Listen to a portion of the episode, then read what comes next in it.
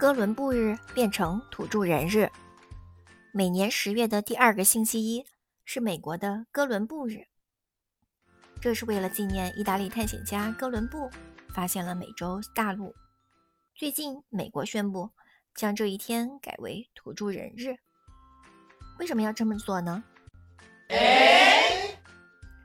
在辽阔的美洲大陆上。黑头发、黄皮肤的土著人已经生活了上万年，他们属于不同的民族，说着不同的语言，有的猎野牛，有的捞鲑鱼，有的种玉米和蔬菜，日子悠闲自得。五百多年前的一天，海边来了一群张着翅膀的大怪物，大怪物的主人皮肤白皙，衣着华丽，土著人惊讶极了。这一定是从天上来的人。其实，大怪物是帆船，而天上来的人是哥伦布和他的船员。哥伦布以为自己到了印度，便称土著人为印第安人。热情的土著人向哥伦布献上淡水、水果和食物，可他们万万没想到，哥伦布带给他们的是持续数百年的噩梦。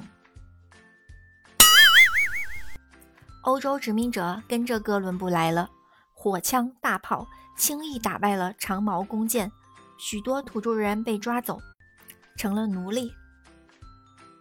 两百多年前，殖民者在这里建立了美国，可是土著人好像并不属于这个国家，他们像动物一样被悬赏猎杀，他们被抢走土地，只能去偏僻贫瘠的地方安家，他们的孩子被带走。强制上寄宿学校，不能穿民族服装，不能讲民族语言。大约一百年前，美国才承认土著人是美国公民。直到如今，土著人居住区仍然是美国最贫困的地方。不能让噩梦持续下去。许多土著人意识到，要破解噩梦，就得让人们看到他们的存在，听到他们的声音。